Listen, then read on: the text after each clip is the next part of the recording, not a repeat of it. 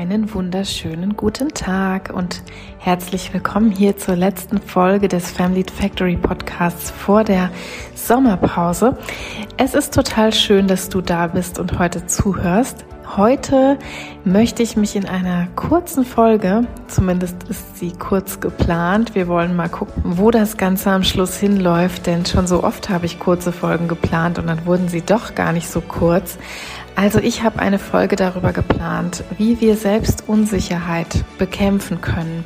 Vielleicht kennst du das ja auch. Ich kannte das zumindest auch sehr, sehr lange Zeit in meinem Leben, ziemlich selbstunsicher zu sein zumindest in einigen Teilen. Und ich kenne auch ganz viele Menschen, sowohl in meinem Umfeld, in der Verwandtschaft, aber auch im Patientinnenkreis, die mit Selbstunsicherheit zu kämpfen haben.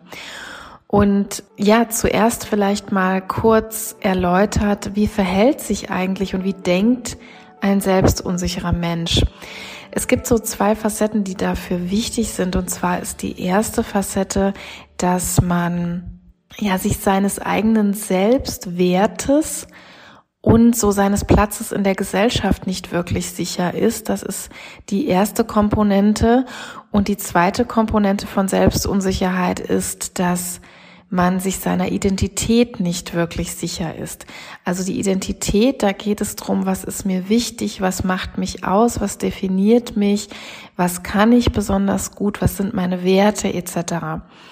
Also die ganze eigene Identität ist nicht so wirklich sicher und in Stein gemeißelt.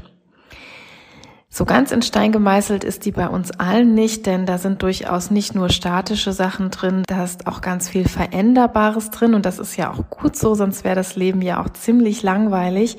Aber generell haben wir alle schon ab einem bestimmten Alter eine Identität, derer wir uns bewusst sind und die wir dann immer weiter und komplexer ausformen. Ja, und Menschen, die sehr selbstunsicher sind, die kommen eben anderen in ihrem Umfeld immer so ein bisschen vor wie ein Fähnlein im Wind. Das ist so ein, ja, bekannter Ausspruch, den ihr bestimmt auch schon mal gehört habt. Die sind heute so und morgen so, kommen einem öfters so ein bisschen instabil vor. Und was ganz markant ist, so im Gefühl der selbst unsicheren Personen, dass sie sich oft als eine Zumutung für andere Leute empfinden, also irgendwie als störend.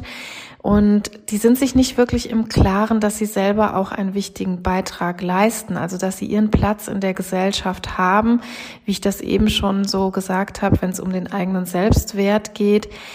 Und Deshalb lassen sie auch häufig anderen so den Vortritt, weil sie denken, die verdienen das irgendwie mehr, die verdienen das besser, die haben es irgendwie mehr drauf als sie selber. Und Entscheidungen fallen ihnen auch häufig sehr, sehr schwer. Deshalb hören sie auch oft auf andere Menschen. Das hat wieder eher damit zu tun, mit diesem Aspekt der mangelnden Selbstidentität oder zumindest dem mangelnden Bewusstsein über die eigene Identität. Denn wenn ich nicht so richtig weiß, was meine Werte sind und was meine inneren Leitplanken sind, dann habe ich es auch immer schwieriger mit Entscheidungen, logischerweise. Das heißt, das sind so Menschen, die auch oft so, ja, Dinge von anderen so ein bisschen nachplappern, dabei manchmal selber erschreckend uninformiert sind über manche Gegebenheiten. Also Politik wäre so ein prominentes Beispiel, ne, wo die selbst unsicheren Personen oft so selber nicht gut informiert sind und dann Dinge von anderen nachplappern. Wir kennen das übrigens von Kindern oder auch Jugendlichen, ja, die noch nicht so identitätsgefestigt sind, die sich über ihr Selbst noch nicht so im Klaren sind und vor allem auch zu diesem Selbst nicht besonders gut stehen können. Da sehen wir das noch sehr viel häufiger, ne, dass wir denken, oh, der plappert aber einfach irgendwelche Sprüche von dem oder dem, vielleicht vom Opa, von der Oma, von der Mutter, vom Vater, vom großen Bruder nach, weil er oder sie sich noch seiner eigenen Identität so wenig sicher ist. Ja, und diese Personen, die haben einfach auch Schwierigkeiten, öffentlich zu ihrem Standpunkt zu stehen, denn entweder ist dieser Standpunkt gar nicht so klar und nicht so stabil vorhanden, oder es kommt eben eher dieses Selbstwertthema zum Tragen, so dass sie dann diesen Standpunkt schlecht öffentlich vertreten können. Also sie haben auch Probleme, anderen Grenzen aufzuzeigen und manchmal auch sogar Probleme, Kindern irgendwelche Vorgaben zu machen. Also dazu gehört auch Verantwortung in Rollen zu übernehmen. Ne, wenn eine Mutter, ein Vater besonders selbst unsicher ist und eben sich der eigenen Identität, des eigenen Selbstwertes und so weiter nicht so ganz bewusst oder nicht so ganz sicher ist, dann fällt es ihm oder ihr auch sehr schwer zu sagen, ich habe die Verantwortung für diesen kleinen Menschen und deshalb entscheide ich für ihn das oder jenes, weil ich die und die Einstellung habe. Denn Verantwortung heißt ja, ne, einen eigenen Standpunkt eben zu haben und diesen ernst zu nehmen und den dann notfalls auch gegen andere Personen durchzusetzen. Eben als Chefin, zum Beispiel als Chef, als Mutter, als Vater gehört das einfach zur Rolle. Aber das kann selbst unsicheren Personen mitunter sehr, sehr schwer fallen, was dann auch die eine oder andere fatale Auswirkung für die Kinder tatsächlich haben kann oder für die Unterstellten, je nachdem, von was wir hier sprechen. Ja, und diese ganzen Probleme, alles, was ich jetzt so geschildert habe, kommt im Prinzip alles aus der gleichen Angst heraus. Das ist nämlich immer die Angst von anderen abgelehnt zu werden. Die Überzeugung ist im Grunde immer, wenn ich mir selbst etwas wert bin und eigene Grenzen aufzeige, dann mag mich niemand mehr. Und deshalb wandle ich meine Identität auch immer wieder, deshalb wandle ich meinen Standpunkt immer wieder, so dass ich in der jeweiligen Konstellation dann gemocht werde oder gut ankomme. Das heißt, diese Personen, ich habe eben gesagt, wie ein Fanlein im Wind, ne, die haben dann in der einen Gruppe diese Einstellung, in der anderen Gruppe haben sie wieder diese Einstellung und die wirken sehr, sehr wankelmütig und sehr wenig authentisch auf ihre Außenwelt. Sie wirken oft auch andere imitierend. So, und jetzt habe ich eben mal für dich so ein paar Punkte zusammengetragen. Wie kannst du denn jetzt, wenn du dich da vielleicht selbst wiedererkennst und du bist vielleicht ein sehr selbstunsicherer Mensch und bist dir deiner eigenen Identität, deines Selbstwertes nicht so ganz sicher, du kannst schlecht so deinen Standpunkt vertreten und du weißt auch gar nicht so richtig, wie du das mit deiner eigenen Identität verorten sollst. Du findest schwer eine Antwort auf die Frage, wie definierst du dich eigentlich selbst? Dann ist es so in einem ersten Schritt ganz, ganz essentiell, Zeit zu investieren, um die eigene Identität für sich mal klarzustellen. Also wirklich erstmal völlig ohne andere Menschen. Natürlich kann man das auch immer mit im besten Fall geschulten anderen Menschen machen. Fachpersonen sind dafür natürlich auch geeignet, aber eigentlich fände ich es noch viel besser aufgrund der Grundproblematik, dass du eben auch dann jemand bist, der sehr suggestibel von außen ist dass du dich mal ganz allein für dich ins stille Kämmerlein setzt und Zeit investierst und dir mal so gewisse Kernfragen versuchst zu beantworten. Das sind Kernfragen wie, wie stehe ich eigentlich zu mir selbst? Was finde ich gut? Was finde ich nicht gut? Wo stehe ich zum Beispiel politisch? Was ist meine Einstellung zu Punkt, Punkt, Punkt? Du kannst dir jetzt vorstellen, unsere eigene Identität ist sehr groß. Ja, da gibt es so ein paar Grundthemen, also beispielsweise, wie ist meine Geschlechtsidentität oder wie ist meine politische Identität und so weiter. Wie stehe ich zu gewissen Kernthemen des Lebens?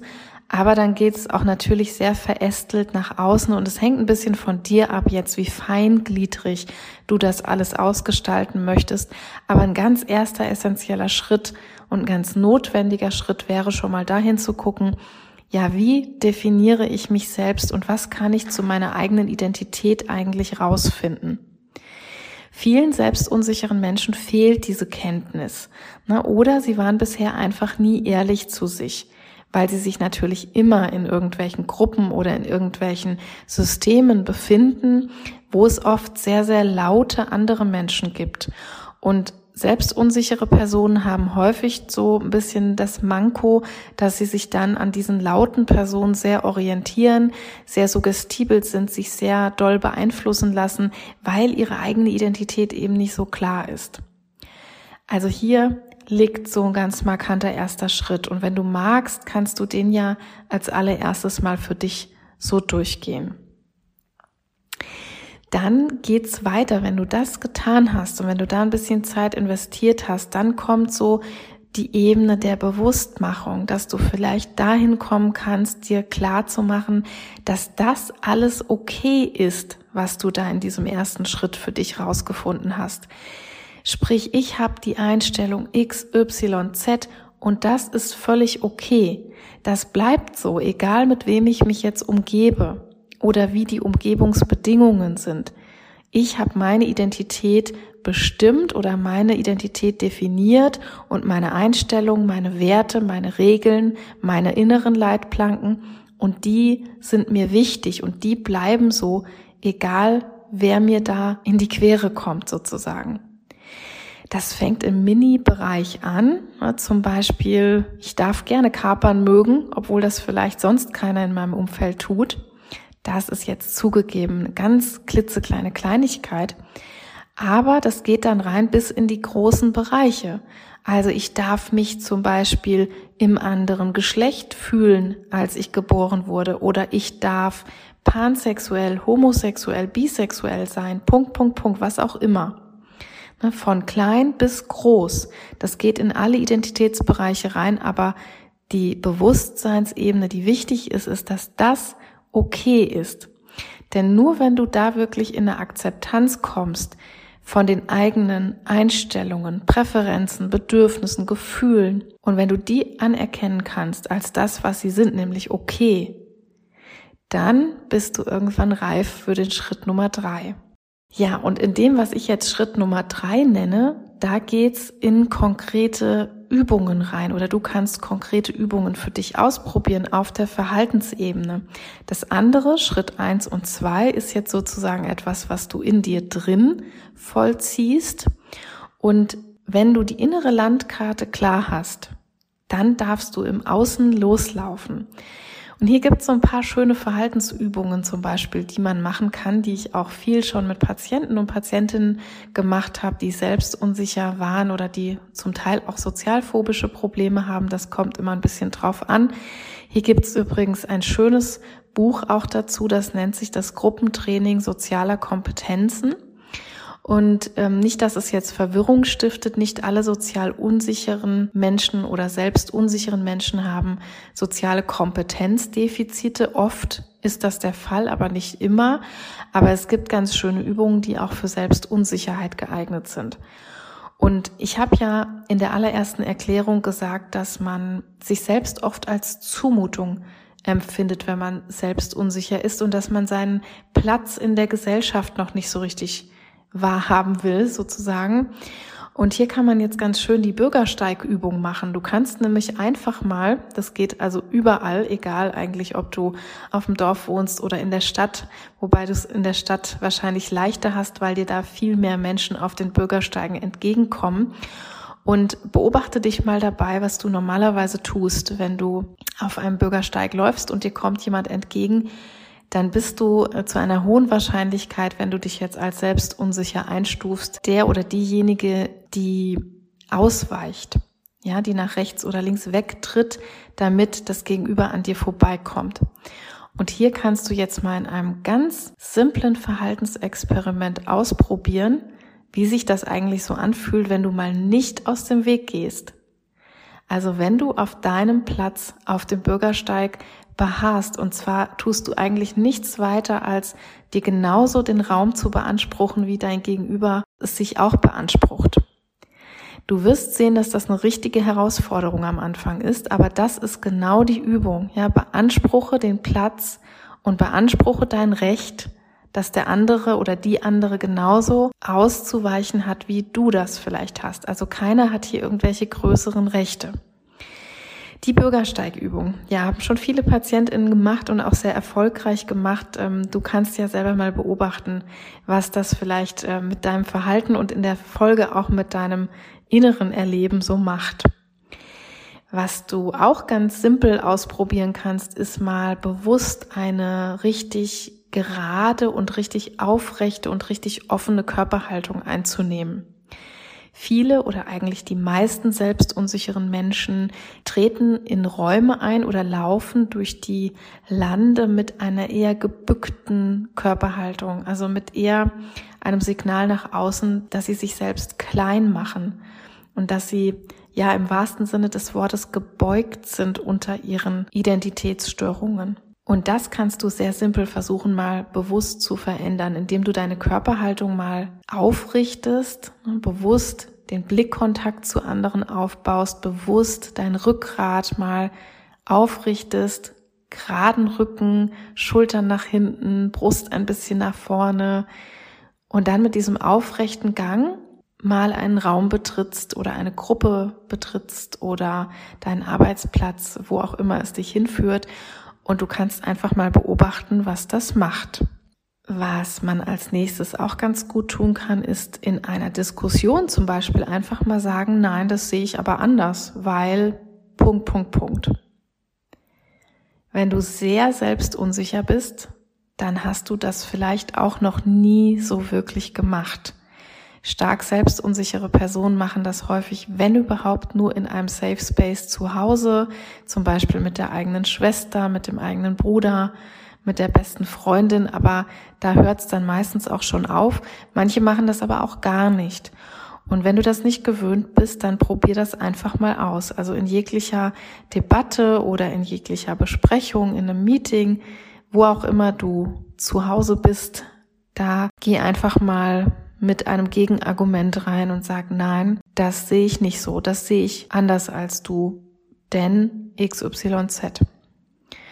Und wie bei allen anderen auch, guck einfach mal, wie sich das anfühlt. Du wirst nach einer Zeit, wenn du diese Übungen wiederholst, und natürlich sind sie darauf ausgelegt, dass du sie nicht einmal in deinem Leben machst und dann nie wieder, sondern bestenfalls wiederholst du sie öfters mal. Und dann wirst du sehen, dass sich was tut innerlich.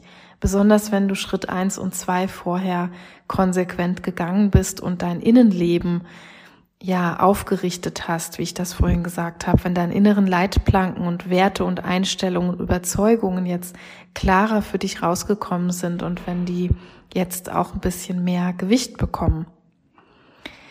Also Übung kann auch immer sein, jegliche eigene Rechte einzufordern. Das geht zum Beispiel im Zug. Ja, wenn du ein Zugticket vorbestellt hast und hast eine Sitzplatzreservierung beispielsweise, dann zum Beispiel, wenn dort jemand sich draufgesetzt hat, wie es ja versehentlich öfters mal passiert, dann hinzugehen und mal nicht Entschuldigung zu sagen oder entschuldigen Sie bitte dürftig, könnte ich, hätten Sie, sondern zu sagen, das ist meine Reservierung, das ist mein Platz, würden Sie bitte aufstehen. Ja, das sind so ganz beliebte Übungen, die man da auch machen kann, um die eigenen Rechte mal als selbstverständlich anzuerkennen und nicht rumzudrucksen, wenn es um die Durchsetzung eigener Rechte geht. Ihr könnt das aber auch in zahlreichen anderen Sachen testen. Wie gesagt, es sind manchmal die kleinen Formulierungen, die die Selbstunsicherheit ausdrücken. Ja, ich hatte das mal in einem Coaching, dass die leitende Person, die da bei mir im Coaching war, immer zu den Mitarbeiterinnen gesagt hat, ja, könntest du dir vorstellen, das oder würden Sie vielleicht bitte heute Mittag, wenn es geht, mal das? Und wir mussten dann regelrecht üben. Ne? Sie war auch eher selbst unsicher und wir haben dann zusammen geübt, dass sie sagt, ich möchte, dass du. Nicht mehr, ich wär, es wäre schön, wenn du, sondern ich möchte, dass du. Und das hat schon ganz, ganz viel bei ihr im Kopf auch bewirkt, diese andere Wortwahl einfach mal zu nehmen. Ja, das waren so meine kurzen Tricks und Kniffe zu dem Thema Selbstunsicherheit. Ich hoffe, es konnte dir ein bisschen was mitgeben, wenn du vielleicht selbst drunter leidest. Vielleicht kennst du aber auch einfach jemanden in deinem Umfeld, der oder die sehr selbstunsicher ist. Dann teil auch gern diese Episoden. Dafür sind sie ja gemacht, dass sie dann hoffentlich auch die Menschen erreichen, die davon profitieren können. Und vielleicht bist du auch so nett und lässt mir ein paar Sterne in deiner Podcast-App da. Das ist immer ganz, ganz prima. Bei Apple und Spotify kann man mittlerweile auch mit Worten den Podcast rezensieren. Das dauert dann so einen Tag ungefähr, bis das in den Rezensionen erscheint, wenn du da was geschrieben hast. Das ist ein bisschen eine Verarbeitungsdauer, also nicht wundern, wenn du das nicht sofort sehen kannst. Aber das hilft mir natürlich immer am allermeisten zu wissen, dass ihr profitiert, was euch gut gefällt, was vielleicht auch nicht. Und ihr könnt so natürlich auch direkt ein Feedback geben, das nochmal zehnmal aussagekräftiger ist als nur ein paar Sterne. Aber auch über die freue ich mich natürlich schon sehr, wenn du diese Zeit erübrigst. Jetzt gibt es wie angekündigt eine kleine Sommerpause hier im Family Factory Podcast. Danach geht's in neuer Frische weiter.